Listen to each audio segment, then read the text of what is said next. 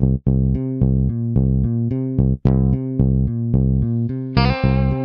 the Pitch. Der Sportpodcast mit Benny und David.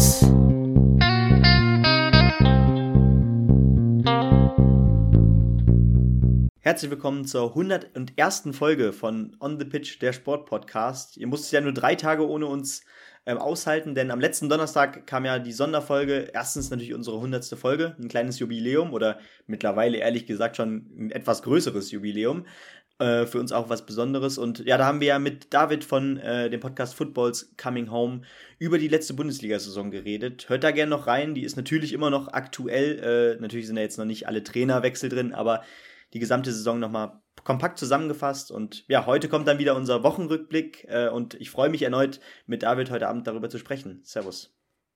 Hallo Benny und ähm, wir dachten so, die Fußball-Bundesliga ist vorbei, dann müsste ein recht entspanntes Sportwochenende auf uns warten. Dem war allerdings nicht so. Allein schon, wenn ich überlege, was gestern alles zusammenkam, äh, Giro, Eishockey-WM, äh, Premier League, Krimi, ähm, die French Open haben gewonnen, begonnen und so weiter und so fort. Also einiges an Themen, das uns heute ähm, begleiten wird. Und ich denke, wir steigen einfach direkt ein mit dem Formel 1 Grand Prix, den, den hatten wir auch noch. Das sechste Saisonrennen in, in Barcelona, in Catalunya, äh, in Spanien. Das heißt, äh, ja, nicht der Europa-Auftakt, so wie sonst immer in Spanien das der Fall ist, sondern einfach die Rückkehr nach Europa, nachdem man ja das Intermezzo in Miami hatte. Startaufstellung, was hatte sich getan? Eigentlich für das Wochenende konnte man nur sagen, dass äh, ja, Aston Martin ein rund erneuertes Auto hatte mit der Argumentation, wir haben im Vorfeld der Saison eigentlich zwei alternative Autokonzepte entwickelt und mit dem einen haben wir gesehen, hat es nicht so ganz funktioniert. Jetzt ist, es, ist man mit dem zweiten nach äh, Spanien angereist und nun ja, das sieht dem äh, Red Bull recht ähnlich aus. Das hat im Fahrerfeld und generell bei den Teams natürlich nicht für Begeisterung gesorgt. Im Umkehrschluss muss man aber auch sagen, Aston Martin hat es jetzt wirklich punktetechnisch nicht, auch wirklich nicht viel gebracht. Im äh, Qualifying sitzt mit Platz 16 und Platz 17 nicht ganz so viel bei rumgekommen. Fernando Alonso musste alle Antriebsteile tauschen und deswegen von ganz hinten losfahren. Konnte im Rennen aber dennoch überzeugen auf seiner Heimstrecke. Die Pole Position konnte sich holen Charles Leclerc vor Max Verstappen. Carlos Sainz auf der 3, ähm, Russell, Perez, Hamilton, Bottas, Magnussen im Haas auf Rang 8 und Ricciardo direkt vor Mick Schumacher, der das erste Mal überhaupt in Q3 kommen konnte, auch mit Aussicht auf Punkten, zu denen es dann im Rennen allerdings nicht gereicht hat, Benny. Da lief es nicht ganz so rund. Ja, am Ende wurde er tatsächlich 14. Ähm, und wir hatten das ja jetzt schon häufig. Äh, wie oft hat Mick jetzt schon in dieser Saison ähm, ein gutes Qualifying hinter sich gebracht? Und dort wäre er dann auch in den Punkten gewesen, aber ja, wieder reicht es nicht und ähm, naja, vollenden tut das dann natürlich aus deutscher Sicht dann auch noch äh, Sebastian Vettel, der dann auch hauchdünn, aber am Ende auch die Punkte verpasst mit Rang 11 hinter Yuki Tsunoda, der da immerhin mal wieder einen Punkt mitnimmt äh, und ich glaube, ähm, Tsunoda macht auch den weiteren Schritt gerade, ne? Genau, der hatte letztes Jahr schon den einen oder anderen Lichtblick gehabt. Er hatte dann letztes Jahr in Imola so einen kleinen Rückschlag und dann kam er das ganze Jahr eigentlich nicht wirklich mehr auf den grünen Ast. Ich hoffe, dass sich das dieses Jahr so ein bisschen einpendelt. Wie das in der WM aussieht, gucken wir uns gleich noch an. Aber zuvor müssen wir natürlich äh, gucken, was der WM-Kampf so alles hergibt. Und ja, Max Verstappen ist ins Ziel gekommen und er hat die Serie fortgesetzt. Immer wenn er in dieser Saison ins Ziel gekommen ist, hat er das Rennen auch gewonnen. Unter anderem dazu beigetragen hat Charles Leclerc, der lange Zeit wieder sichere Sieger aussah, allerdings dann aufgrund eines Motorproblems nach 27 Runden sein Auto abstellen musste. Äh, Zhou Guanju aus China musste das gleiche nach 28 Runden, also eine Runde später, ebenfalls tun. Das heißt, ähm, ja, der Weg war geebnet. Carlos Sainz hat auch noch einen kleinen Ausflug ins Kiesbett gemacht, wenn ich das richtig im Kopf habe. Da sind zwei Autos rausgeflogen in Turn 4. Ähm, den Weg geebnet für den Doppelsieg für Red Bull, der, den ersten seit Imola. Perez also auf der 2, George Russell vor Lewis Hamilton, der nur auf dem fünften Platz ins Ziel gekommen ist mit einem Podestplatz und 15 Punkten für Mercedes. Valtteri Bottas direkt hinter seinem alten Teamkollegen auf dem sechsten Platz und Alpine habe ich eben schon angesprochen. Fernando Alonso fährt von 20 auf 9 vor und Esteban Ocon platziert sich am Ende mit sechs Punkten auf dem siebten Platz. Dazwischen noch Norris, der das ganze Wochenende nicht ganz fit war und gerade deswegen muss man das nochmal unterstreichen, dass er auch hier das Teamduell gegen Daniel Ricciardo gewinnen konnte, der sich hinter Sebastian Vettel auf dem zwölften Platz einreiht. Die weiteren Platzierungen Gasly, denn der von dir schon erwähnte Schumacher, Stroll, Latifi weiterhin abgeschlagen. Allerdings geschlagen sein Teamkollege Alexander Albon dann noch mit einer 5-Sekunden-Strafe hinter Kevin Magnussen auf dem 18. Platz in der WM. Kann Max Verstappen dadurch jetzt seinen äh, Vorsprung ausbauen und geht das erste Mal überhaupt in Führung. Charles Leclerc ist jetzt nicht mehr ein Fahrer, der in jedem Rennen punkten konnte. Da gibt es jetzt nur noch einen einzigen, und zwar ist das George Russell, der in jedem Rennen Punkte geholt hat. Max Verstappen sechs Punkte vor Charles Leclerc. Das werden die beiden sein, die den WM-Kampf unter sich ausmachen. Zwischen Perez und Russell liegen auch neun Punkte. Also relativ eng geht es dazu. In der Konstrukteurswertung konnte Red Bull den Vorsprung deutlich, deutlich ausbauen. Die konnten ja jetzt in Spanien zusammengerechnet 44 Punkte holen, während Ferrari nur 12 holte. Und das verspricht einiges an Spannung für den engen Stadtkurs in Monaco, auf dem es schon am kommenden Wochenende weitergeht. Ähm, ja, Charles Leclerc hat da letzte Woche schon nicht so ein erfreuliches Ereignis gehabt. Er ist den alten Ferrari von Niki Lauda dort mal Probe fahren und in der Raskas hat er den ganzen Heckflügel abgeräumt. Also hoffen wir mal, dass das nächste Woche oder Ende dieser Woche nicht funktioniert. Ähm, weil sonst hat Ferrari vielleicht noch mal ein paar mehr Punkte verloren. Aber wir hoffen weiterhin auf einen äh, spannenden WM-Kampf und ähm, das Racing hat auch in Spanien wieder durchaus gezeigt, dass es nicht von ganz schlechten Eltern auch äh, nicht von ganz schlechten Eltern ist, auch wenn das DRS-System von Max Verstappen nicht oft aufgehen wollte, was äh, ja die Überholmanöveranzahl ein bisschen verringert hat. Genau, ich denke, wir gehen von der einen Weltmeisterschaft zur nächsten und äh, gehen ins Indoor ähm, Eishockey. Benny, die Deutschen sind richtig gut drauf. Ja, definitiv. Und da hat man natürlich auch tatsächlich die richtige ähm, Reaktion auf diese Niederlage im Auftaktspiel finden können. Man hat ja im Auftaktspiel, äh, wie wir auch in der letzten Folge, glaube ich, besprochen haben, äh, gegen den Weltmeister aus Kanada mit 3 zu 5 zwar verloren, ähm, aber hat seitdem tatsächlich fünf Siege geholt. Das heißt, äh, man steht jetzt mit 15 Punkten aus sechs Spielen auf Rang 2 in äh, Gruppe A. Äh, nur die Schweiz steht da vorne. Äh, also Kanada ist tatsächlich sogar momentan hinter Deutschland mit einem Spiel weniger aber dennoch ähm, ist Deutschland bereits für das Viertelfinale qualifiziert. Also die Top 8, die sind schon mal sicher.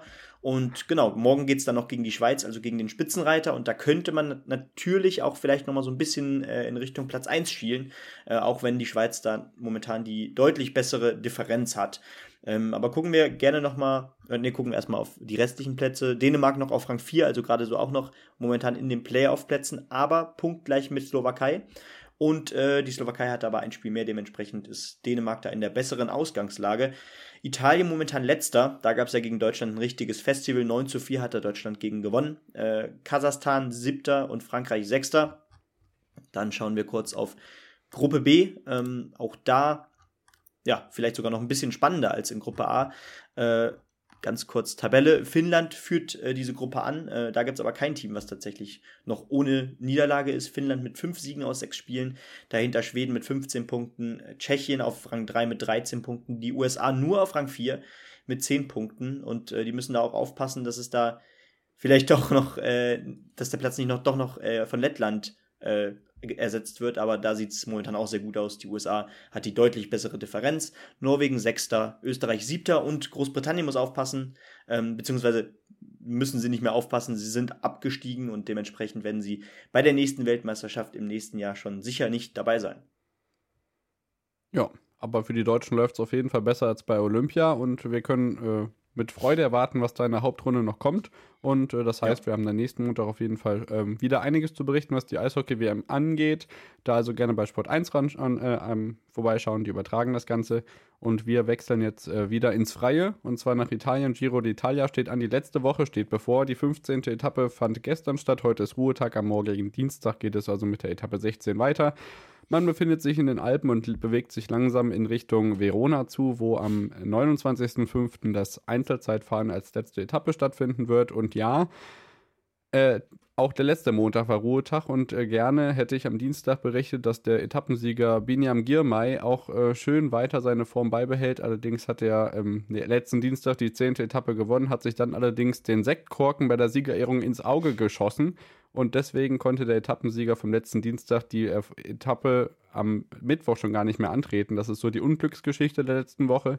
Arnaud de Mar konnte seine dritte Etappe gewinnen am Samstag und am Sonntag konnte Simon Yates hervorstechen, der ebenso wie der äh, Italiener Vincenzo Nibali, dessen Abschied ich ja letzte Woche schon angekündigt hatte. Der hatte ja zu Hause auf Sizilien sein Karriereende am äh, Ende der Saison verkündet, nochmal richtig gut auftrumpfen. Also die geben sich jetzt richtig in den Bergen und das könnte echt schöne Kämpfe noch geben, die es aber jetzt auch schon gab. Richard Carapaz ist in der Gesamtwertung nur sieben Sekunden vor dem Teamkollegen von Emanuel Buchmann, Jai Hindley. Der wird jetzt wohl der Teamkapitän von Bora Hans Grohe werden. Das heißt, gleichbedeutend, Emanuel Buchmann kann vielleicht nicht auf ganz so viel Unterstützung in den Bergen hoffen, aber ist mit nur knapp zwei Minuten Rückstand siebter im Gesamtklassement und kann der erste seit 1983 Thurau aus dem Allgäu äh, Dietrich Thurau vor 39 Jahren genau der Erste sein, der beim Giro wieder unter die Top 39 fährt, weil die großen Rundfahrer Jan Ulrich und so weiter und so fort, die haben den Giro mal ausgelassen. Von daher ist die historische Lücke da so lange. Also vielleicht ist da der ein oder andere Erfolg noch da. Ähm, João Almeida ist im Gesamtklassement Dritter, der Portugiese. Mikel Landa ist auch ein Name, den man aus dem äh, Bergfahrerklassement vor allem kennt Domenico Pot, äh, Pozzovivo, Bello Bilbao, Vincenzo Nibali eben direkt, direkt hinter Buchmann auf der 8, äh, Lopez und Guillaume Martin sind äh, die Top 10 in der Gesamtwertung. Also da gibt es auch noch spannende Etappen, die dann die erste Grand Tour des Jahres zu einem sicherlich sehr, sehr spannenden Ende führen. Und ähm, da lohnt sich natürlich auch mal ein Blick, auch wenn der jetzt diese Woche nicht mehr im Free TV sein wird, weil die French Open so ein bisschen den äh, TV-Platz bei Eurosport übernommen haben, sodass man das dann wahrscheinlich nur im Pay TV sehen kann. Und ich denke, wir wechseln einfach dann äh, ins Free TV bei Eurosport, denn da haben am gestrigen Sonntag die French Open begonnen und ja, da kann man noch einige Stunden vor dem Fernseher verbringen, Benny.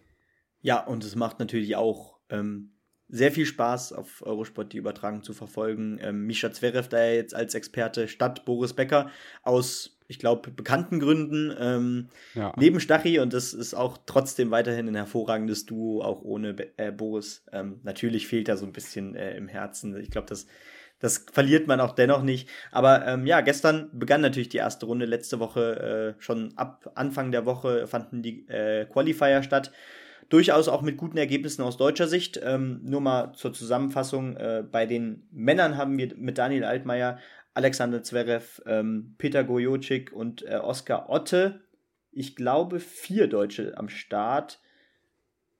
Nee, einer fehlt noch. Äh, nee, das, doch, das, das müssten vier sein, genau. Und bei den Männern und bei den Frauen sind es dann fünf, nämlich mit Jule Niemeyer äh, eine Debütantin, Tatjana Maria, die erfahrene 34-Jährige, äh, Andrea Petkovic ist dabei, äh, Angelique Kerber natürlich und ähm, Nastasia Schunk, ebenfalls eine Debütantin mit 18 Jahren, die als Lucky Loser in das äh, Hauptfeld gerückt ist und ähm, ja, damit ihr Debüt bei einem Grand Slam feiern darf.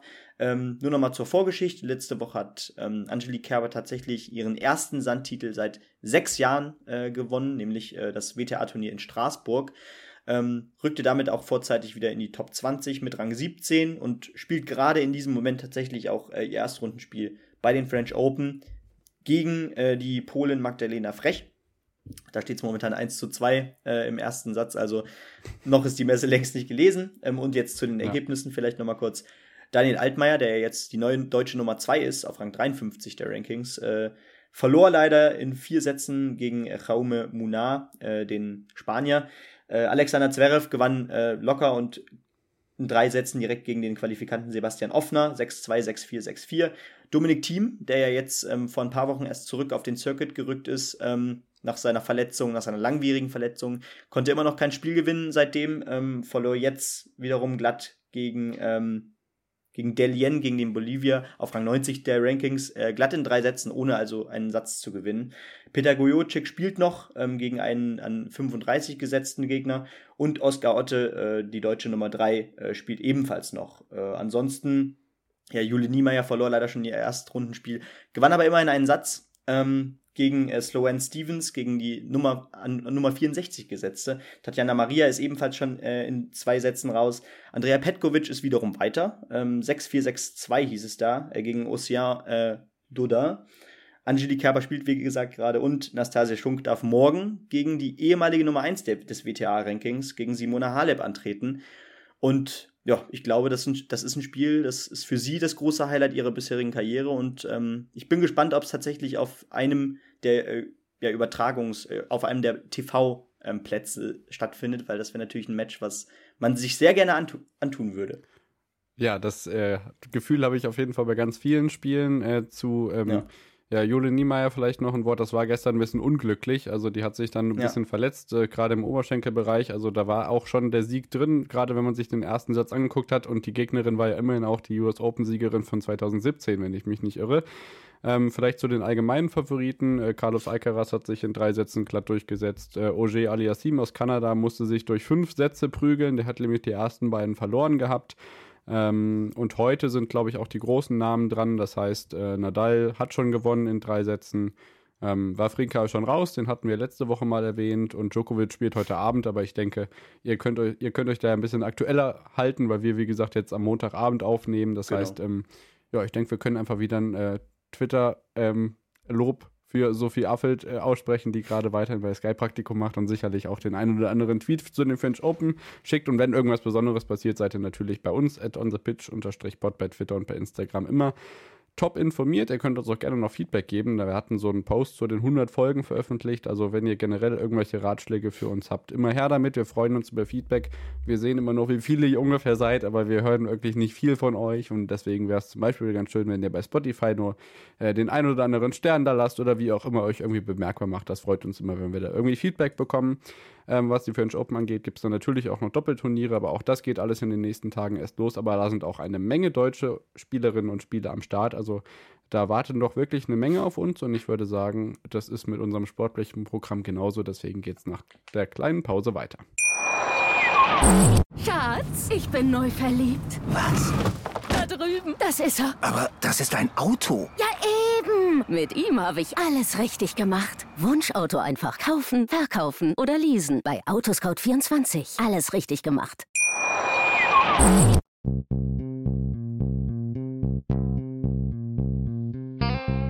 On the Pitch. Der Sportpodcast mit Benny und David. Sind wir wieder zurück nach der Unterbrechung und melden uns wieder mit unserem kleinen Darts-Block. Und die Premier League neigt sich langsam dem Ende entgegen, wie die vorletzte Regular Week äh, hat stattgefunden, Nummer 15. Aber zuvor ist Benny natürlich dran mit dem Bericht, was auf der European Tour so los war. Ja, ganz genau. Diesmal war es in Stuttgart.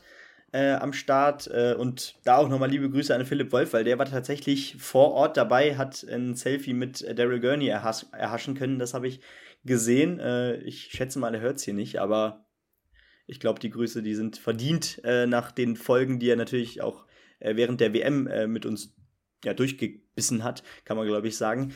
Ja, und More wieder heißt. Bitte? More to come. Ja, ganz sicher. Äh, spätestens im Dezember, der ja wahrscheinlich noch ein bisschen anstrengender als der letzte äh, Dezember wird. Ich glaube, davon kann man ausgehen.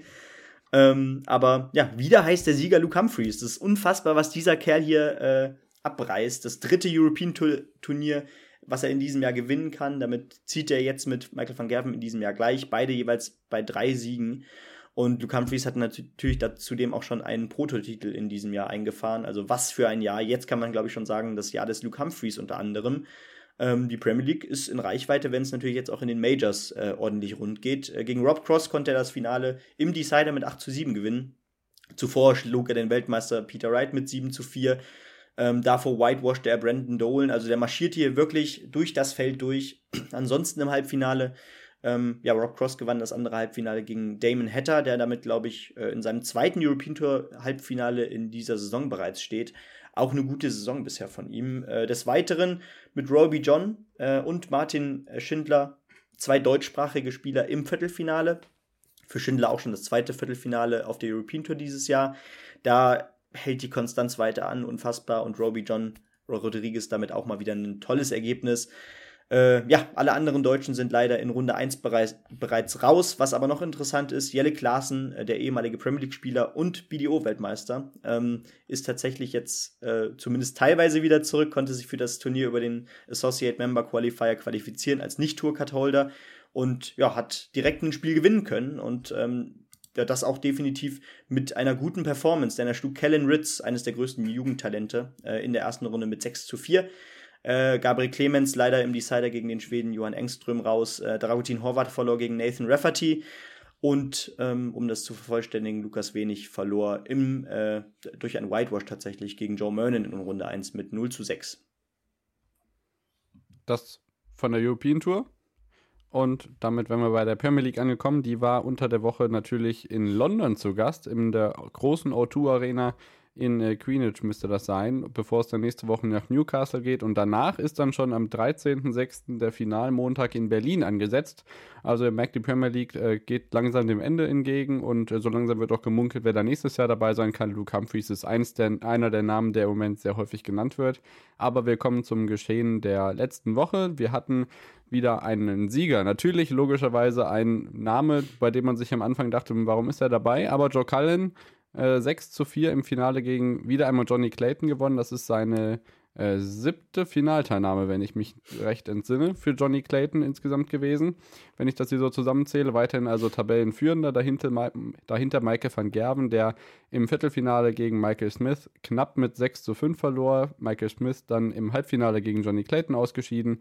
Peter White war der vierte Spieler, der im Halbfinale war, der musste sich allerdings Joe Cullen 6 zu 1 geschlagen geben. Das heißt, Peter White jetzt auf Platz 5 zurückgefallen, weil Joe Cullen eben durch seinen Sieg ist zwar punktgleich, aber hat äh, mehr Lecks gewonnen, äh, da vorbeigegangen ist. Das heißt auf 5 ähm, Peter White, dahinter Price, Smith und Anderson. Also es geht langsam wirklich in die enge Kiste und wie gesagt, zwischen 4 und 5 kann sich noch einiges tun. Also noch stehen die vier Spieler für Berlin noch nicht wirklich fest, wer da im Halbfinale dann dabei sein wird, aber leichte Tendenzen zeichnen sich ab und ich denke, auch da bleibt es weiterhin spannend. Also wie gesagt, noch einmal regulär weiter und dann gibt es das große Finale.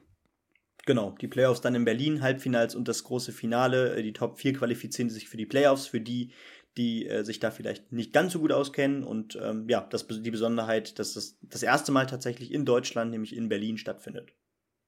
Also, wenn ihr da noch Karten kriegen könnt, immerhin damit. Äh, wir freuen uns, euch dann da zu sehen. Genau, dann kommen wir zum Basketball und bevor Benny äh, die News aus Amerika kundtut, ähm, bin ich noch einmal kurz in Istanbul tatsächlich. Tibor Pleiss, deutscher Nationalspieler, ähm, er hat etwas geschafft, was vorher eben noch nicht so viele geschafft haben. Er hat zum zweiten Mal die Juhu League gewonnen, zusammen mit Anadolu Efes. Istanbul hat er sich da durchgesetzt und diesen Triumph gewonnen. Und was die Bundesliga-Playoffs angeht, da hatte ich ja letzte Woche schon gesagt, äh, wie es durch, äh, durchgegangen ist, die bisherigen Spiele. Da stand es bei drei Partien 2 zu 0 insgesamt und bei einer 1 zu 0. Letztendlich sind alle vier mit 3 zu 0 durchgegangen gegangen, also waren unsere Prognosen richtig. Das Halbfinale, das jetzt am äh, Freitag beginnt, ähm, mit Alba Berlin gegen die MHP-Riesen aus Ludwigsburg, geht dann am Sonntag und am 3.6. weiter. Ähm, zunächst wird zweimal in Berlin gespielt und die Telekom Baskets Bonn spielen dann am Samstag und am 30.05. und am 4.06. gegen den F, äh, habe ich schon wieder, FC Bayern München gesagt, gegen äh, Bayern München auf jeden Fall, um den Einzug in das große Finale der Playoffs der BBL. Und jetzt in die NBA, Benny. Ganz genau. Und äh, ja, da geht es natürlich jetzt richtig um die Wurst, denn da steht gerade das West Final und das East Final statt. Ähm, und ja, es kann tatsächlich kaum spannender sein im, im einen äh, Final, denn da führt Miami Heat gerade mit 2 zu 1 gegen die Boston Celtics. Ähm, ja, von denen ich natürlich so ein kleiner Supporter bin zumindest. Ähm, ja, das erste Spiel ging tatsächlich ähm, ja, relativ deutlich an äh, Miami mit 118 zu 107. Dann äh, gewannen aber tatsächlich äh, die Celtics das zweite Spiel mit 127 zu 102 sehr deutlich. Äh, und kurz danach, dann im dritten Spiel ähm, mit 109 zu 103 deutlich knapper gewann Miami Heat. Ähm, da ist natürlich weiter äh, spannend, dass Jalen Brown ähm, bislang der beste Scorer ist, also nicht der Topstar Jason Tatum bei den Celtics, sondern Jalen Brown tatsächlich. Da ist man natürlich dann auch von Tatum hoffentlich noch ein bisschen abhängig, dass der sich in den kommenden Spielen steigert. Ähm, und ja, da geht es ja bis vier, dementsprechend ist da auch längst noch nicht die Messe gelesen. Apropos die Messe gelesen, das sieht schon fast anders aus beim Duell zwischen den Golden State Warriors gegen die Dallas Mavericks. Denn da führen die Warriors mit 3 zu 0. Äh, Stephen Curry hat natürlich daran großen Anteil. Ähm, aber grundsätzlich ist das Team bei äh, den Golden State Warriors auch deutlich breiter und besser aufgestellt. Sieht man auch daran, dass Luka Doncic äh, sechs Punkte im Schnitt bisher mehr äh, gemacht hat als Stephen Curry, aber dennoch die Golden State Warriors, wie gesagt, alle drei Spiele für sich entschieden. Ähm, 112 zu 87, 126 zu 117 und 109 zu 100. Ähm, also da fehlt es deutlich auch an äh, dem breiten Scoring bei äh, den Dallas Mavericks und Dallas müsste jetzt vier Spiele in Folge gewinnen, um sich noch für das große Finale zu qualifizieren. Genau, dann sind wir bei der Leichtathletik angekommen. Da hat die Diamond League ja schon vor ein paar Tagen begonnen. In Doha war da das erste Meeting, das zweite fand jetzt ähm, am Wochenende in Birmingham statt, wo auch die Commonwealth Games ausgetragen werden in diesem Jahr. Deswegen ist das Stadion so eine halbe Baustelle gewesen. Alexander Stadium heißt das Ganze, könnt ihr euch gerne mal äh, angucken. Die haben da Großes vor. Theresa May hat da damals ordentlich Geld locker gemacht. Ähm, zweites Diamond League, Diamond League Meeting gab es also jetzt am Wochenende, bevor in der Leichtathletik am kommenden Wochenende das dritte dann in Eugene stattfindet, wo auch die Weltmeisterschaft in diesem Jahr ihren Sitz hat. Und am 28. und 29.05., also auch am Wochenende, ist das große Mehrkampf-Meeting in Götzes, wo viele Siebenkämpferinnen und Zehnkämpfer ja noch versuchen, die ein oder andere Norm zu knacken, sowohl für die EM in München als auch für die WM dann in Eugene. Und in Birmingham selber ähm, gab es eigentlich zwei große Headlines, die ich hervorheben möchte. Das eine ist äh, Malaika Mihambo, die sich im Moment so gut wie nie fühlt und nach ihrem 7,30 Meter Sprung aus dem vergangenen Jahr ja weiterhin den Weltrekord so ein bisschen im Blick hat. Also sie hat gesagt, die 5 Meter, äh, 7,52 Meter 52 schrecken mich nicht wirklich ab. Mal gucken, ob da dieses Jahr noch was gehen kann. Einen guten Einstand hatte sie jetzt auf jeden Fall, denn sie hat den Wettbewerb deutlich, deutlich gewonnen mit 7,09 Meter hat sich die Olympiasiegerin bei Windstille durchsetzen können und ich weiß gar nicht, die zweitplatzierte 6,66 Meter war also eine ganze Ecke dahinter. Und die zweite Leistung, die ich hervorheben möchte, ist Christian C. aus Slowenien. Der U23-Europameister schleuderte seinen Diskus auf 71,27 Meter und der Diskuswurf über 70 Meter ist bei den Herren auf jeden Fall über eine Erwähnung wert. Und auch der hat einen ordentlichen Vorsprung, denn der Europameister Herr Gutius aus Litauen und Olympiasieger Storl aus Schweden mussten sich mit 66 oder 65 Metern äh, deutlich geschlagen geben. Ähm, äh, sonst noch erwähnenswert zum Beispiel Dina Asher-Smith konnte den Heimsieg gegen die Jamaikanerin im 100-Meter-Finale durchsetzen. 11,11 Sekunden hieß es da und ich denke, die Leichtathletik-Saison nimmt langsam Fahrt auf und da ja. freue ich mich ja auch wirklich, dass wir da ordentliche äh, ja, Großereignisse haben. Zwei an der Zahl dieses Jahr, aber die Meetings können ja nebenbei noch so ein paar Rekorde brechen. Das hat ja unter anderem Warholm letztes Jahr in Oslo gezeigt, dass da auch Weltrekorde außerhalb von ganz großen Großereignissen möglich sind. Also, Leichtathletik geht auch voll in die ernste Phase langsam und das gleiche können wir eigentlich für den Handball sagen, Benny. Ja, ganz genau. Und ähm, ja, wie du schon richtig sagtest, EM, WM findet statt. Ähm, der Sommer ist auch ohne Fußball-WM, auch wenn, wenn sie natürlich im Sommer viel schöner gewesen wäre, äh, bestens ausgestattet für äh, ordentliche Action äh, für Sportfans. Genau, gehen wir kurz zumindest nochmal auf die HBL ein. so viel Zeit will ich darauf eigentlich gar nicht verschwenden. Magdeburg ist Meister. Ähm, ich glaube, deutscher Meister wird nur der äh, SCM, äh, kann man mittlerweile wirklich singen, auch wenn es Frank Buschmann bestimmt schon seit einem Monat äh, trällert, kann man glaube ich sagen. Länger, aber am Wochenende dann auch wirklich fest, ja. Ja, genau, dann steht es auf jeden Fall fest. Aber momentan, ja, es sieht schon hervorragend aus, denn auch am Wochenende äh, ja, wurde HSV Handball mit 32 äh, zu 22 demontiert von äh, Magdeburg und ähm, ja, das, das sieht einfach sehr, sehr, sehr ähm, komfortabel aus. Äh, gehen wir noch vielleicht auf die anderen Ergebnisse des Spieltags ein. THW Kiel gewann im Topspiel gegen äh, SG Flensburg mit 28 zu 27, also ein kleines Derby da oben natürlich auch. Ähm, 2 gegen 4 hieß es da, aber Flensburg äh, muss ich da keine Sorgen machen mehr, aus den internationalen Plätzen rauszufallen. Äh, Vierter sind sie sicher und da geht es dann, ähm, wenn es hochkommt, vielleicht noch gegen die Füchse Berlin um Platz 3. Äh, die gewannen wiederum aber gegen Erlangen mit 31 zu 25. Ähm, ja, BHC gewann äh, gegen, gegen wen haben sie gespielt? Gegen Leipzig, Der genau, mit ja, äh, 26 genau. zu 22. Äh, Göppingen verteidigt den fünften Platz hier mit sieben, äh, 27 zu 22 gegen Lübecke. Ähm, und ja, kann sich de dementsprechend auch weiter Hoffnungen auf inter den internationalen Platz machen. Äh, Herr Wetzlar ist da de definitiv noch nicht aus dem Rennen, äh, nur zwei Punkte hinter Göppingen. Ähm, und ja, genau, das wäre es hier, glaube ich. Genau, Melsungen verliert gegen Pokalsieger, immer noch amtierend, aber ja, nee, nee, nicht mehr amtierend. Der, das Pokalfinale war ja schon gegen genau. Lembo 18 zu 23. Also es fallen nicht überall viele Tore. Ähm, ja, genau, die Füchse haben auch gegen Göppingen 37, 31 dann schon zuvor am Donnerstag gewonnen. Also wie gesagt, das Wichtige ist, am Wochenende kann Magdeburg Meister werden. Viel wichtiger ist, aus dem Handball zu berichten, dass unter der Woche Champions League äh, Viertelfinal-Rückspiele waren. Äh, Flensburg konnte sich gegen Barcelona leider nicht durchsetzen. Dafür konnte sich der THW Kiel nach dem 30-30 im Hinspiel wirklich kämpfen zu einem 33-32 Heimsieg gegen PSG. Sodass sie jetzt im Halbfinale und somit im Final vorstehen. Da sind die Partien noch nicht ausgelost, deswegen kann ich euch noch nicht sagen, wie das Ganze ablaufen wird. Ich kann euch sagen, dass das Ganze Mitte Juni sein wird. Also jetzt noch nicht Ende der Woche. Äh, wie gesagt, Flensburg ist leider ausgeschieden. Die haben einmal mit vier Toren und einmal mit drei Toren Rückstand gegen Barcelona verloren. Was ihr aber am Samstag verfolgen könnt, ich weiß ehrlich gesagt nicht wo, aber der SC Magdeburg ja dann noch nicht deutscher Meister, spielt am Samstagabend gegen ähm, eine kroatische Mannschaft im Halbfinale der European League, also in der zweiten europäischen Wettbewerbskategorie und kann sich da unter anderem noch zu einem weiteren Titel diese Saison kämpfen. Das wäre auf jeden Fall ja keine schlechte Sache. Und einen weiteren Titel haben auch die Handballerinnen aus Bietigheim gewonnen. Das hatte ich ja letzte Woche schon erwähnt. Die haben ja die European League der Damen gewonnen und sind jetzt auch Meisterinnen geworden, sodass sie das Double perfekt gemacht haben. Und ich glaube, Ende des Monats erfahren wir dann auch, ob sie Pokalsiegerinnen sind und somit auch das Triple einwerfen konnten, muss man ja dann sagen. Ja. Genau. Ja. Damit werden wir mit dem allgemeinen Sport durch und gleich kommt der Fußball und da war ja nun wirklich das Ereignis der Woche, der Triumph von Eintracht Frankfurt in der Europa League, aber auch die Premier League Konferenz am letzten Spieltag hat einiges an Spannung bereitgehalten und ähm, ja, da kommen ja auch noch so ein paar europäische Finals, DFB-Pokalfinale war. Also, wir hören uns gleich mit dem Fußball. Bis dann. Schatz, ich bin neu verliebt. Was? Da drüben. Das ist er. Aber das ist ein Auto. Ja, eben. Mit ihm habe ich alles richtig gemacht. Wunschauto einfach kaufen, verkaufen oder leasen. Bei Autoscout24. Alles richtig gemacht.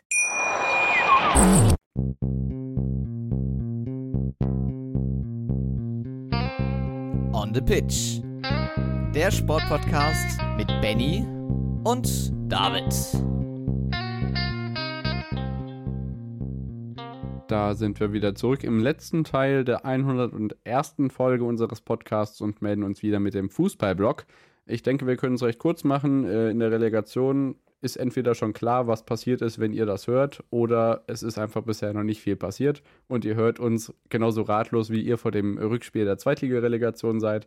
Äh, zuvor können wir sagen, dass am Mittwochabend äh, AS Rom gegen Feyenoord Rotterdam im Conference League Finale spielt und am Samstag aufs Champions League Finale kommen wir vielleicht gleich nochmal drauf zu sprechen. Liverpool gegen Madrid, wenn wir auf die internationalen Ligen gucken.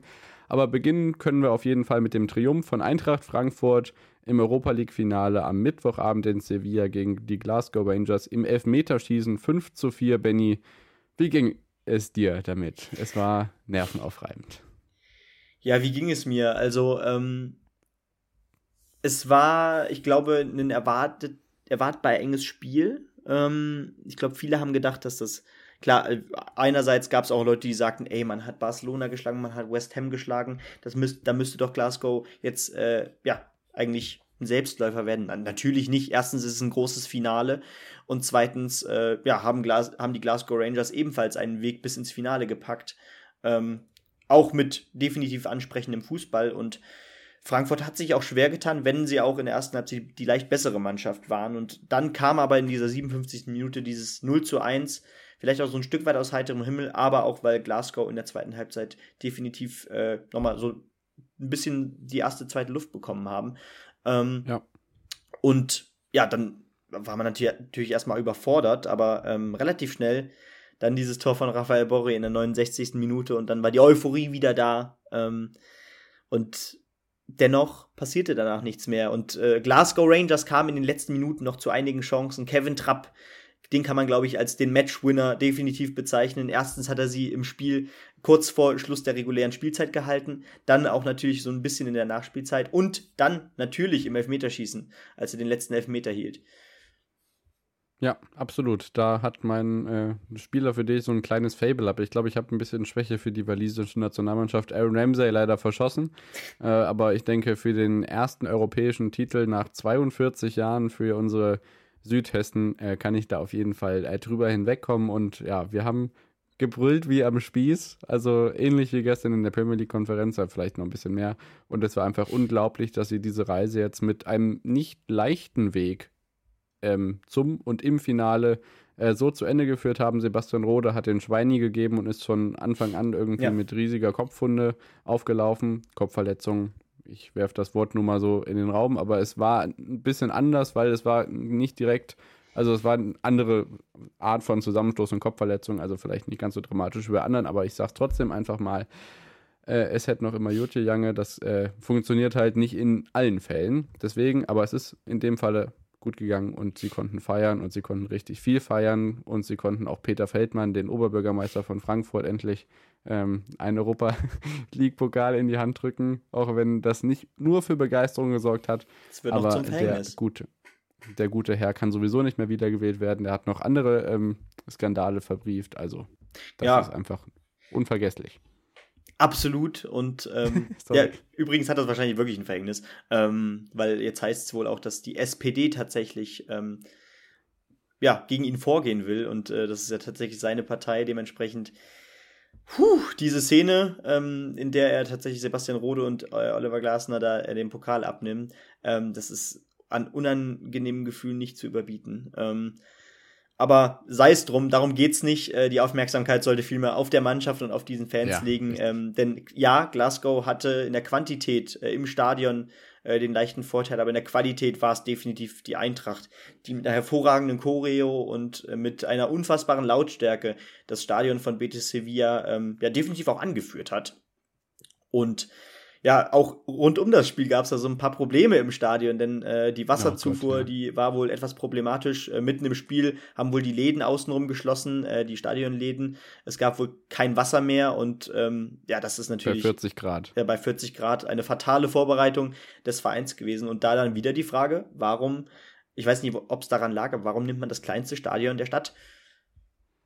Ja, also auf der anderen Seite ähm, haben, haben Schmiso und Buschi vorhin auch im Lauschangriff besprochen, war natürlich vorher nicht abzusehen, welche beiden Mannschaften am Finale sind, dass da beiden so, so starke Fangruppierungen aufeinandertreffen, die auch so viel, ja, einfach Energie mitbringen. Ähm, man stellte sich vor, wir hätten da Leipzig gegen Frankfurt im Finale gehabt, da wären schon mal eine Fangruppe vielleicht nicht ganz so äh, über euphorisiert da reingegangen, aber ja, ich weiß jetzt nicht genau, wer dafür zuständig war, ob das die UEFA war oder der Verein oder äh, der Verein hat damit eigentlich gar nicht so viel zu tun, aber die, ich frage mich halt schon wirklich, warum muss man Europa League Finale in das drittkleinste, in das drittgrößte Stadion einer Stadt geben. Da haben wir auch letzte Woche schon drüber gesprochen. Verstehe ich einfach nicht so ganz. Ähm, ja, es gibt so ein schönes Stadion, da wo Deutschland 6 zu 0 gegen Spanien verloren hat. Da hätte man das super machen können. Da findet sowieso kaum irgendwas statt. Von daher ist dieses Stadion, das Olympiastadion dort, eigentlich froh über alles, was die bekommen können. Da wäre so ein Europa League-Finale natürlich auch eine Sache gewesen. Äh, da können wir wieder diskutieren mit Laufbahn drumrum und so weiter und so fort. Aber mein Gott, was soll uns das jetzt noch kümmern? Das Ja. Ding ist durch und Richtig. äh, wir können uns freuen ohne Ende. Und ich denke, damit wechseln wir kurz in die Relegation, bevor wir gucken, was mit den ganzen Trainern so los ist und was international auf dem Parkett noch so alles passiert ist. Ja, Bundesliga-Relegation können wir jetzt euch noch nicht sagen, wie es ausgeht. Gleiches Anstoß fürs Rückspiel zwischen dem HSV und der Hertha. Ein sehr, sehr schönes, aber auch vielleicht nicht ganz geplantes äh, Auswärtstor der Hamburger hat äh, ihnen einen kleinen Vorteil für das Rückspiel gegeben. Wie das jetzt am Ende ausgeht, kann ich euch nicht sagen. Ich hoffe auf den HSV, weil ich finde, die Hertha hat es nicht wirklich verdient, nach so einer Saison die Klasse zu halten, Benny. Nee, und das hat auch dieses Spiel gezeigt, weil äh, die Hertha war an Harmlosigkeit nicht zu äh, unterbieten, kann man glaube ich sagen, äh, während Hamburg das sehr solide gemacht hat. Dass Hamburg ähm, eine stabile Defensive hat, äh, das haben wir diese gesamte Saison gesehen. Nicht umsonst haben sie die beste Defensive der Liga ähm, in der zweiten Liga in dieser Saison. Und ja, ähm, aus dieser Tiefe heraus hat Hamburg tatsächlich sein Spiel machen können und ähm, absolut verdient in meinen Augen auch am Ende äh, das Ding zwar knapp gewonnen, aber tatsächlich für sich entschieden mit 1 zu 0.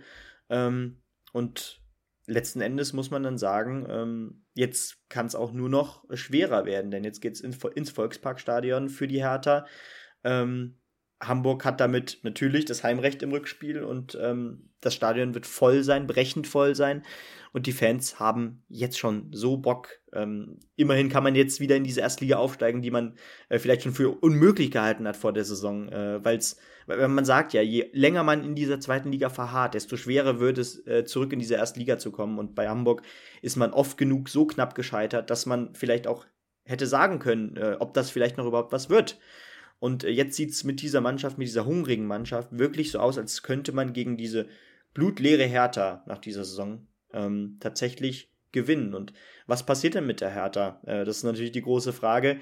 Äh, wird das dann so ein Ding wie der HSV, dass man mehrere Jahre in dieser zweiten Liga bleiben muss? Oder äh, setzt der Windhorst, der Windhorst tatsächlich noch mal ein paar Millionen äh, mehr in den Verein? Was ich nicht glaube. Ich glaube eher, dass dann äh, vielleicht noch ein paar Millionen ähm, ja, weniger äh, an Budget von Windhorst kommen werden, äh, weil das Geld, diese über 350 Millionen eben absolut falsch eingesetzt wurden und ja, ein Ausgabeproblem äh, sucht, sucht einen äh, guten Vergleich. Also es gibt keinen anderen Vergleich, der so ein Ausgabeproblem hat, glaube ich, oder? Bei einem Verein.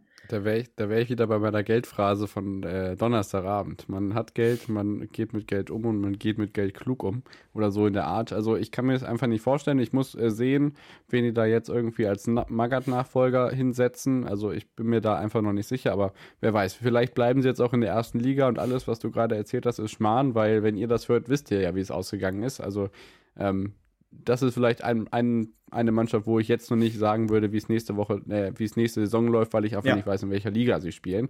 Ähm, ein Wort zur Zweitliga-Relegation. Da wünsche ich mir wirklich eigentlich beide Mannschaften weiter in der zweiten Liga. Äh, Dynamo Dresden kam ja aus, dem, aus der zweiten Liga und spielte gegen Kaiserslautern auf dem Betzenberg. War eine wahnsinns tolle Stimmung. Das wird im Rudolf-Habig-Stadion am Dienstagabend wahrscheinlich genauso. Allerdings trennte man sich im Hinspiel 0-0. Da ist also noch alles offen. Ich wage auch da keine Prognose und freue mich auf ein weiteres Fußball Fest, was wir da erleben werden. Ja, und Benny, in der Bundesliga regt sich schon so einiges, bevor wir auf die internationalen Meisterschaften gucken. Manuel Neuer hat einen Vertrag bis 2024 bekommen, Sali Özkan geht nach Dortmund und es gibt eine Trainer, Trainerrochade, die ja vor dieser Saison angefangen hat und bis auf Glasner wahrscheinlich auch nochmal von neuem beginnt. Genau, äh, ich denke teilweise äh, verständlich, teilweise einfach nur kontrovers, ähm, wie in letzter Zeit mit äh, Trainern umgegangen wird. Ich glaube, das kann man so äh, konstatieren. Wir fangen an, an, natürlich mit Dortmund. Äh, Marco Rose wird gehen. Ähm, das steht fest und der Nachfolger steht auch schon fest. Das ist der Co-Trainer Edin Terzic, der zuvor ja äh, mit dem DFB-Pokalsieg äh, äh, die, die, Bühne verlassen hat, die Bühne der Cheftrainer so gesehen, ähm, hat sich dann wieder als Co-Trainer eingereiht, hat dementsprechend noch keine Saison komplett als Cheftrainer übernommen. Dementsprechend bleibt es da auch mit Spannung zu betrachten, äh, wie Dortmund äh, diesen Wechsel angeht. Äh, ich war ehrlich gesagt nicht nur überrascht, sondern enttäuscht auch, äh, auch als Schalker tatsächlich von Dortmund, dass man äh, mit Rose nicht diesen Weg weitergegangen ist, denn zur neuen Saison kamen ja auch schon einige Spieler, die in meinen Augen äh, den Kader perfekt ergänzen, gerade in der Defensive mit Schlotterbeck und Süle zum Beispiel. Wir gehen aber weiter, denn es gab noch ein paar mehr. Äh, Hoffenheim.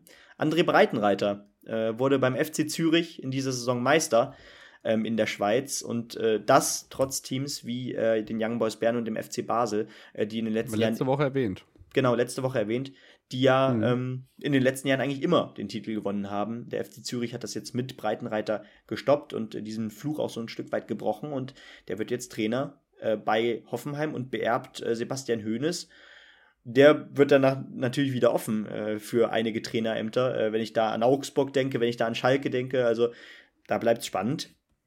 Gladbach, auch ein alter Bekannter, wenn wir von alten Bekannten reden, äh, Lucien Favre, der ebenfalls schon Trainer war bei Gladbach. Ähm, ja, der beerbt jetzt ähm, Adi Hütter, der wird wiederum frei. Äh, ich glaube, aber ich schätze mal, dass er jetzt nicht direkt ein neues Traineramt bekleiden wird.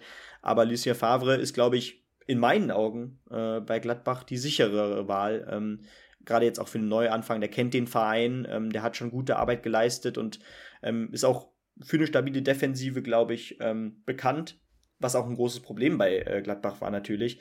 Ähm, mit ganzen 61 äh, Gegentoren. Und dieser Umbruch, äh, viele Leistungsträger in Anführungszeichen, wenn man die Saison betrachtet, äh, werden nach dieser Saison gehen und äh, vielleicht ist er der Richtige, oder wie stehst du dazu? Ja, also ich kenne auch Leute, die ähm, Lucien Favre nicht so ganz leiden können. Ich glaube, dass es ein Vorteil sein kann, dass er die, das ganze Konstrukt da kennt, ähm, ich weiß auch nicht, ob Wirkus da einfach wieder auf die altbekannte Lösung zurückgegriffen hat, weil er einfach selber noch nicht so ganz den Durchblick hat, aber ich weiß es nicht. Der ist ja nicht auch lange genug im Geschäft und ja, also ich bin einfach gespannt, wie sich das Karussell ja noch weiter dreht. Du hast die ganzen Namen genannt. Es ist ja bei weitem noch nicht ähm, zu nennen. Und letzte Woche hatte ich ja gesagt, am Donnerstagabend, dass der Trainer vom FC Augsburg eigentlich für mich somit die entscheidendste Personalie wird, weil die ganze Mannschaft nächste Saison wirklich um den Klassenerhalt kämpfen wird. Ja. Ähm, was mit der Hertha passiert, weiß man nicht. Ansonsten, ja, es ist einfach sehr, sehr spannend, was jetzt zum Beispiel mit Hönes und Hütter passiert. Ich wage da keine Prognosen. Benny? Ja, da fehlt ja auch noch was. Aber nur noch ja. mal zu Lucien Favre kurz. Ja. Ich denke eigentlich, ähm, gerade für so einen Umbruch, ähm, ist es vielleicht echt besser, nicht auch noch einen neuen Trainer, der vielleicht mhm. äh, unter widrigsten Bedingungen dann sogar noch äh, ja, komplett unerfahren äh, agiert, äh, dass man den dann neben eine komplett äh, neu zusammengestellte Mannschaft stellt. Dann ist vielleicht doch cleverer, wenn man dann einen Mann hat, der, ähm, wie gesagt, das Drumherum bereits kennt, der ähm, so ein bisschen auch den Weg anzeigt und ähm, der direkt eigentlich, direkt eigentlich arbeiten kann, weißt du, ohne sich groß auf die Mannschaft und die Gegebenheiten umzustellen. Und bei Wolfsburg gab es ja auch noch einen Trainerwechsel. Ähm, ja, Florian Kofeld, vor ein paar Jahren noch Trainer des Jahres, wohlgemerkt. Ähm, ja, äh, wurde ja entlassen und ähm, dort ist der neue, ebenfalls ein alter Bekannter, nämlich ein gewisser Kovac. Ja, Nico Kovac kommt zurück in die Bundesliga. Ähm, also ehrlich gesagt, du wirst von mir jetzt nicht wirklich irgendwelche Prognosen hören können, weil ich das einfach überhaupt nicht einschätzen kann. Ich finde es einfach interessant, dass er den Schritt doch so schnell zurückwagt. Man hat ja auch mitbekommen, dass es in Monaco nicht immer so ganz glatt gelaufen ist. Aber ja, also warum dann Wolfsburg? Ich, also ich kann es dir echt nicht sagen. Naja, also ich sag mal so, wenn du, wenn du als Trainer natürlich die Möglichkeiten auf einen hervorragenden Kader hast, dann ist Wolfsburg ja grundsätzlich kein ja, falscher Ansprechpartner. Den Verein außenrum mal äh, außen vor gelassen, aber auch der Kader in dieser Saison ähm, war in meinen Augen, ich glaube, ich habe äh, Wolfsburg auf Rang 5 oder 6 getippt in dieser Saison. Mit dem Kader müsste man auch eigentlich definitiv die Chance haben, international zu spielen. Äh, das ja, hat Kofeld bei weitem verpasst. Wir haben sie alle ganz gut getippt. Genau, äh, da wurde in der, in der Winterpause ja sogar noch äh, zum Beispiel Max Kruse geholt, der dann auch noch, ja, ziemlich gut eigentlich gegen Ende äh, geholfen hat, um den Klassenerhalt vorzeitig zu sichern. Aber mit diesem Kader zwölfter Platz, das ist einfach nicht der Anspruch. Und ja, mal sehen, was dabei so rumkommt. Ja, genau. Eine Mannschaft haben wir noch, wo sich der Trainer nicht ändern wird. Müssen wir aber auch drauf eingehen. RB Leipzig hat den DFB-Pokal gewonnen gegen den SC Freiburg, gegen einen Trainer, der ja auch schon über zehn Jahre im Amt ist, Christian Streich so cool kann echt keiner sein. Also die haben auch gefeiert, nicht nur im Berliner Olympiastadion, sondern auch in Freiburg, als hätten sie das Ding gewonnen. Am Ende sind es die Leipziger geworden, haben den ersten großen Titel ähm, in ihrem Dasein gewonnen und ähm, ja, da war auch so ein bisschen gute Stimmung. Also ich hätte mit noch weniger Leuten gerechnet, ehrlich gesagt, aber ja, schade für Freiburg ja, habe ich wenig hinzuzufügen. Es ist, glaube ich, das erste Mal gewesen, dass ein ähm, der DFB-Pokalsieger äh, bei der ähm, Übergabe des Pokals ausgepfiffen wurde im Stadion. Ähm, einfach weil die Gästefans erstens in der Überzahl war, waren und zweitens ja. natürlich das Produkt verachten. Ähm, das äh, sei auch absolut in Ordnung. Ich glaube, das ist eine Meinung, die man vertreten kann und dass so ein äh, Verein, äh, was ja kein Verein ist, äh, wenn so ein Produkt tatsächlich, dass, dass so ein Produkt überhaupt Platz im deutschen Fußball hat, ist, äh, ja, glaube ich, zu hinterfragen. Und immerhin hat es aber so lange gedauert. 13 Jahre ist in meinen Augen schon eine ganze Zeit, ähm, wenn man überlegt, äh, ja, die letzten Jahre sind ja auch äh, nicht immer so verlaufen, wie man sich es dann vielleicht doch äh, am Anfang der Saison erwünscht hatte, auch wenn natürlich ähm, der Weg in die Spitze der Bundesliga doch relativ schnell ging, ohne Frage. Fußballerisch hat man es verdient. Ähm, am Ende muss man aber sagen, dass Freiburg natürlich der Sieger der Herzen ist. Also das hat man auch auf den Feiern gesehen. Äh, die Spieler wurden in Freiburg mit abertausenden Fans empfangen, während ja, ich habe die Feier bei Leipzig gesehen. Ähm, ja, das waren wohl mehrere hunderte Leute definitiv, aber ähm, das war längst nicht zu vergleichen. Und dann habe ich auch noch diesen Auftritt das gesehen. Auch ein Unterschied, ob du das Ganze auf dem Marktplatz machst oder auf einer riesigen Wiese, wo sich das Ganze ein bisschen verläuft. Ja, also, ganz genau. Und die Macht ähm, der Bilder. Die Macht der Bilder. Und ähm, dann habe ich auch noch den Auftritt gesehen da von diesem Sänger mit, ähm, mit dem Maskottchen von Leipzig. Ich glaube, das hast du auch Das habe ich mir nicht gegeben. Das habe ich mir nicht Puh, gegeben. Nee. Ja, was soll man dazu sagen? Ähm, ich glaube, jeder hat dazu seine eigene Meinung, wie man zu äh, diesem Konstrukt steht. Ähm, ich glaube, wir haben eine klare Meinung dazu und ähm, wir haben alle darauf gehofft, dass es, glaube ich, noch ein paar Jährchen länger dauert, bis RB äh, dann doch den ersten Titel einheimst, oder? Ja, genau. Ich würde das Thema jetzt aber auch ehrlich gesagt ein bisschen zumachen wollen. Ähm, es gibt noch andere äh, Fußballmannschaften, die auch eine gute Geldunterstützung haben. Ich würde eine kleine Premier League-Überleitung bauen, denn wir hatten gestern eine wahnsinnige Konferenz, in der sich Man City ja dann doch durchsetzt. Ja. Äh, mit einem Punkt Vorsprung, weil Man City, äh, äh Liverpool hat gegen Wolverhampton Wanderers äh, lange Zeit ein 1-1 gehalten, hat das eigene Tor nicht geschossen, mit dem sie dann Meister geworden wären, weil Aston Villa im Etihad Stadium 2-0 in Führung lag. Ist aber eigentlich auch ganz gut, ehrlich gesagt, dass Liverpool das Tor nicht mehr geschossen hat, weil sonst wären sie aus der eigenen Meisterschaftsposition von Ilkay Gündogan sogar noch von Platz 1 runtergeschossen worden. So hat Ilkay Gündogan mit einem Doppelpack nach Einwechslung innerhalb von fünf Minuten hat Manchester City nämlich den 2-0-Rückstand in einen 3-2-Sieg umgemünzt. Ähm, ja, die Meisterschaft sicher gemacht, denn als Man City drei Punkte sicher war, konnte Liverpool so viele Tore schießen, wie sie wollten. Ein Punkt weniger war es auf jeden Fall. Also 93 zu 92 heißt es am Ende. Tottenham äh, gewinnt deutlich, Arsenal äh, auch, aber dadurch, dass Tottenham gewinnt, geht Tottenham mit in die Champions League. Absteigen tut Burnley und ja, ist drei Punkte hinter Leeds. Leicester verpasst Europa, West Ham geht auf die sieben. Manchester United mit Ralf Rangnick, der österreichische Nationaltrainer und weiterhin dort als Berater der tätig sein wird, geht zusammen mit Arsenal in die Europa League und das ist das, was wir aus England berichten können. Also auf jeden Fall ein nervenaufreibendes Finale.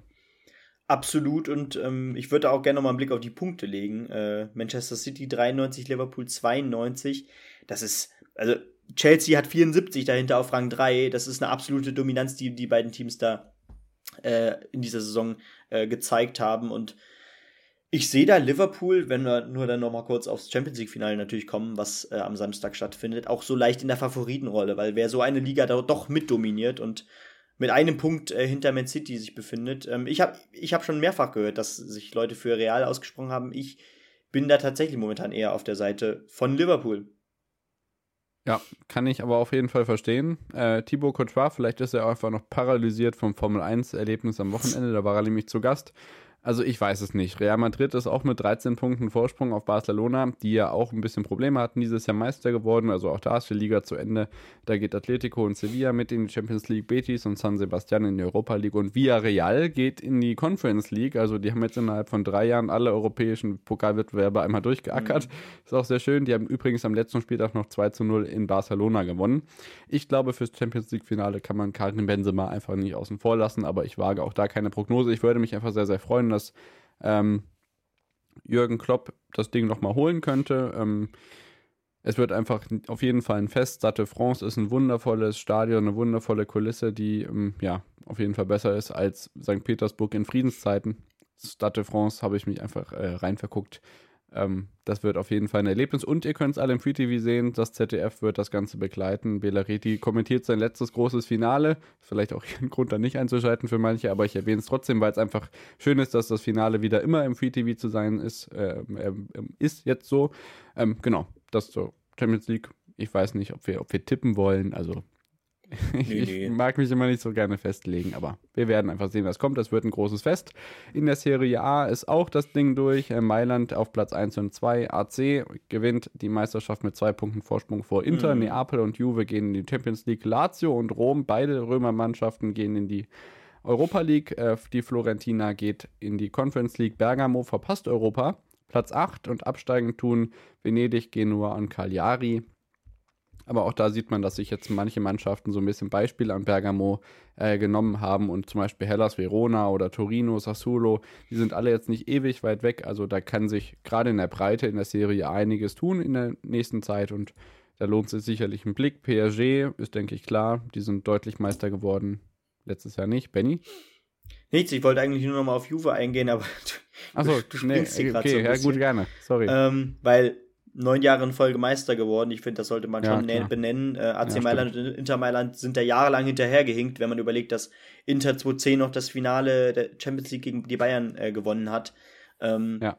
Ist da dann in den letzten Jahren doch einiges passiert. Dann kamen die Investoren auch in der Serie A an und jetzt haben wir da wirklich, äh, wenn es hochkommt und wenn Juve nächste Saison auch wieder äh, gut mitspielt, äh, da vielleicht sogar ein Vierer, Fünfkampf, Sechskampf. AS Rom, Lazio musst du dann auch immer noch im Hintergrund äh, oder im Hinterkopf haben. Und die können mehr. Die Serie A könnte vielleicht zur spannendsten Liga äh, im, in den Top-Ligen werden. Ähm, natürlich, Premier League hat da auch immer Top-Chancen, aber da setzen sich dann doch meistens ja zwei Teams ab. Äh, in der Breite in der Serie A sehe ich dann doch mehrere Teams, die ich äh, fast gleichwertig sehe. Genau, gerade in der Spitze und das Mittelfeld wird auch immer breiter. Wenn sie jetzt noch ihre Spielorte ein bisschen auf Vordermann bringen würden, dann könnte man sich das Ganze auch von außen ein bisschen netter angucken. Äh, die italienischen Stadien sind ja dann doch eher Bruchbuden, wenn man sich das an Siro anguckt oder die anderen Schuppen, in denen die Mittelfeldteams spielen. Aber ähm, wenn das Geld kommt, wird sich auch da was tun. Äh, Frankreich, ich denke, dass, ja, ganz sicher. Kurzzeiten.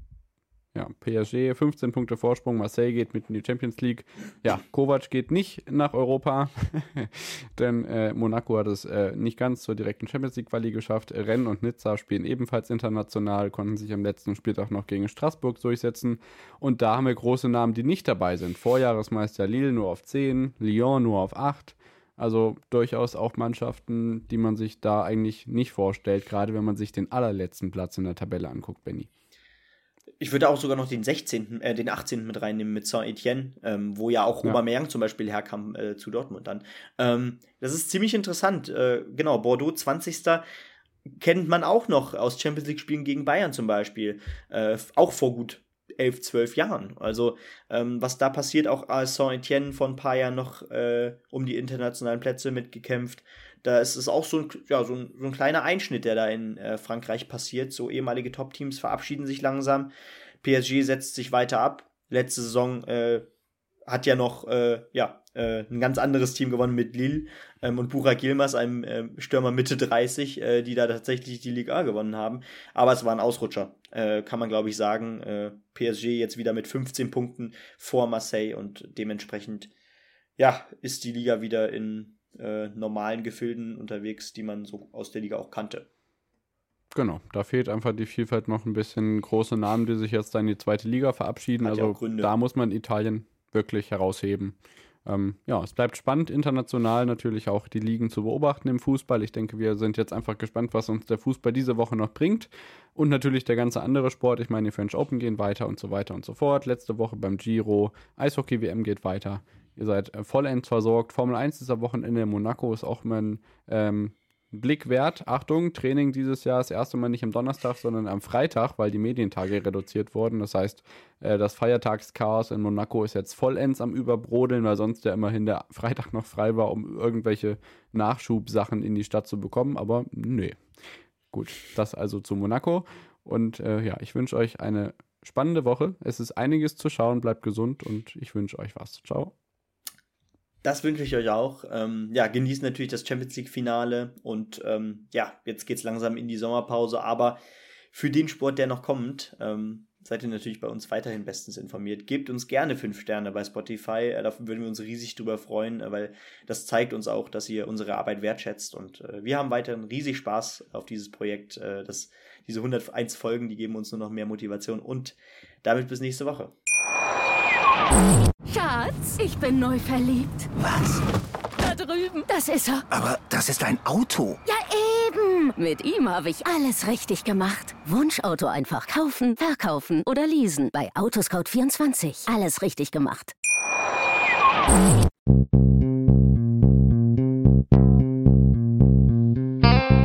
On the Pitch.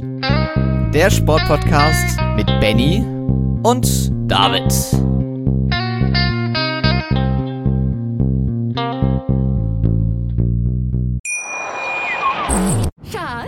Bin neu verliebt. Was?